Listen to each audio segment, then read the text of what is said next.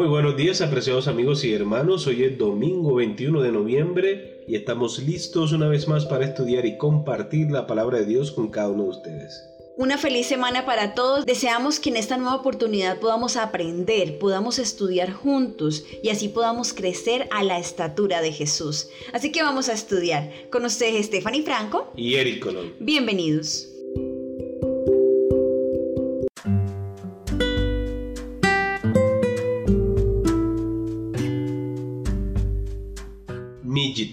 El título de la lección para el día de hoy. Mas si desde allí buscares a Jehová tu Dios, lo hallarás, si lo buscares de todo tu corazón y de toda tu alma. Deuteronomio capítulo 4 versículo 29 es nuestro texto para memorizar. El hebreo bíblico, como la mayoría de los idiomas, está salpicado de modismos, cuando se utilizan palabras específicas para indicar algo diferente de lo que realmente dicen. Una frase insignia del Antiguo Testamento es mi jiten. En hebreo, mi representa la pregunta quién y jiten significa dará. Entonces, literalmente, mi jiten equivale a quién dará. Sin embargo, en el Antiguo Testamento la frase expresa la idea de un deseo, de un anhelo, de alguien que quiere algo con todas sus fuerzas. Por ejemplo, después de su huida de Egipto, los hijos de Israel, al enfrentar desafíos en el desierto, exclamaron, Ojalá hubiéramos muerto por mano de Jehová en la tierra de Egipto. Éxodo capítulo 16 versículo 3. Aquí la palabra ojalá se traduce del hebreo mijiten. En el Salmo 14:7 David dice, Oh, que de Sión saliera la salvación de Israel. El hebreo no dice oh, dice mijiten.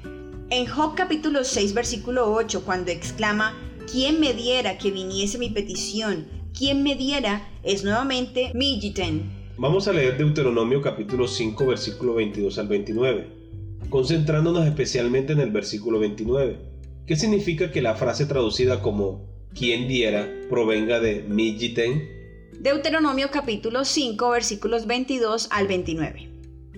Estas palabras las pronunció Jehová con potente voz ante toda vuestra congregación en el monte, de medio del fuego, la nube y la oscuridad, y no añadió más. Luego las escribió en dos tablas de piedra que me entregó a mí. Cuando oíste la voz de en medio de las tinieblas y vistes el monte que ardía en llamas, vinisteis a mí todos vosotros, príncipes de las tribus y ancianos, y dijisteis, Jehová nuestro Dios nos ha mostrado su gloria y su grandeza, y hemos oído su voz que sale de medio del fuego. Hoy hemos visto que Jehová habla al hombre y éste aún vive. Ahora pues, ¿por qué vamos a morir? Porque este gran fuego nos consumirá. Si seguimos oyendo la voz de Jehová nuestro Dios, moriremos. Pues, ¿qué es el hombre para que oiga la voz del Dios viviente hablando de medio del fuego como nosotros la oímos y aún viva? Acércate tú y oye todas las palabras que diga Jehová nuestro Dios. Tú nos dirás todo lo que Jehová nuestro Dios te diga, y nosotros oiremos y obedeceremos. Jehová oyó vuestras palabras cuando me hablabais, y me dijo, He oído las palabras de este pueblo, lo que ellos te han dicho. Bien está todo lo que han dicho. Ojalá siempre tuvieran tal corazón, que me temieran y guardaran todos los días todos mis mandamientos, para que a ellos y a sus hijos le fuera bien para siempre. Muy bien, recordemos la pregunta. ¿Qué significa que la frase traducida como quien diera provenga de Mijiten? Es como si Dios estuviese diciendo ojalá lo que significa Mijiten en el español actual. Dios está expresando su anhelo.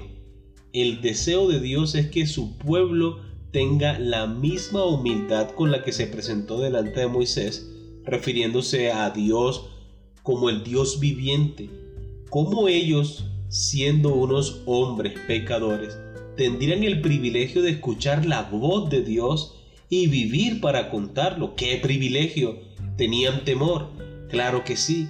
Estaban atemorizados por un Dios tan poderoso y no querían morir. Entonces Dios notó la humillación de su corazón, notó el reconocimiento que ellos habían hecho de Dios como todopoderoso y el Señor expresó su anhelo, su deseo. Ojalá este pueblo fuera así de reverente, fuera así de humilde todo el tiempo para obedecer y guardar mis mandamientos. Amén. Aquí está el Señor, el Dios creador, quien hizo el espacio, el tiempo y la materia, quien hizo que nuestro mundo existiera, quien insufló en Adán el aliento de vida, pronunciando una frase que generalmente se asocia con las debilidades y limitaciones de la humanidad. Qué ejemplo de la realidad del libre albedrío. Aquí vemos que hay límites en lo que Dios puede hacer en medio del gran conflicto. Este uso de Ten revela que ni siquiera Dios puede pisotear el libre albedrío, porque en cuanto lo hiciera, ya no habría libre albedrío. Y así como los seres humanos somos libres para pecar, también somos libres para elegir al Señor, para estar abiertos a su dirección, para decidir arrepentirnos de nuestros pecados y seguirlo, respondiendo a su espíritu. En última instancia, la decisión es nuestra y solo nuestra, y es una decisión que tenemos que tomar día a día, momento a momento. Muy bien, hemos llegado a la pregunta final. ¿Cuáles son algunas de las decisiones que afrontarás en las próximas horas o días? ¿Cómo puedes aprender a entregar tu voluntad a Dios para que con su fuerza puedas tomar las decisiones correctas? Recuerdo un texto muy conocido de Elena de Guay en El Camino a Cristo. Conságrate a Dios cada mañana. Haz de eso tu primer trabajo. ¿Cierto? Esa es, digamos, la mayor decisión o la decisión más importante que nosotros debemos tomar cada día.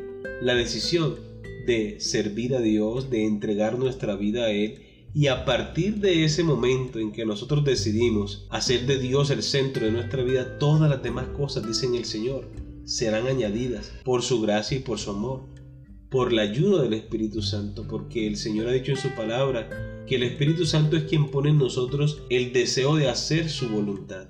Así que no estamos solos en este caminar cristiano. Dios ha prometido estar con nosotros todos los días hasta el fin del mundo.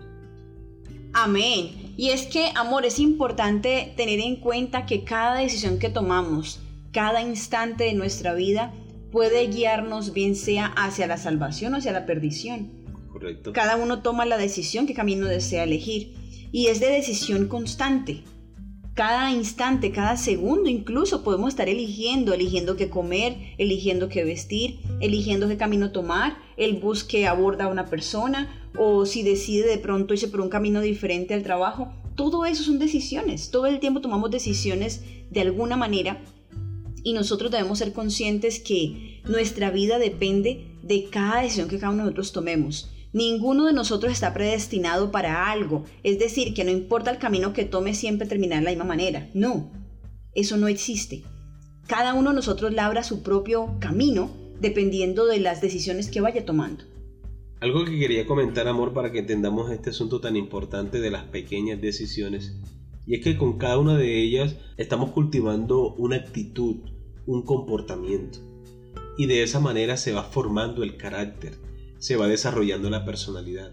Es por eso que es tan importante que nosotros busquemos la presencia de Dios en cada minuto de nuestra vida.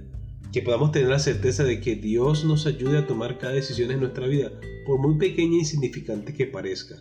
Recuerden que lo único que nosotros llevaremos al cielo es un carácter semejante al de Cristo. Amén. Muy bien, queridos amigos y hermanos, hemos llegado al final de la lección para el día de hoy. Esperamos que haya sido de gran bendición para ti como lo ha sido para nosotros. Y recuerda nuestra cita para el día de mañana con una nueva lección. Que Dios te bendiga.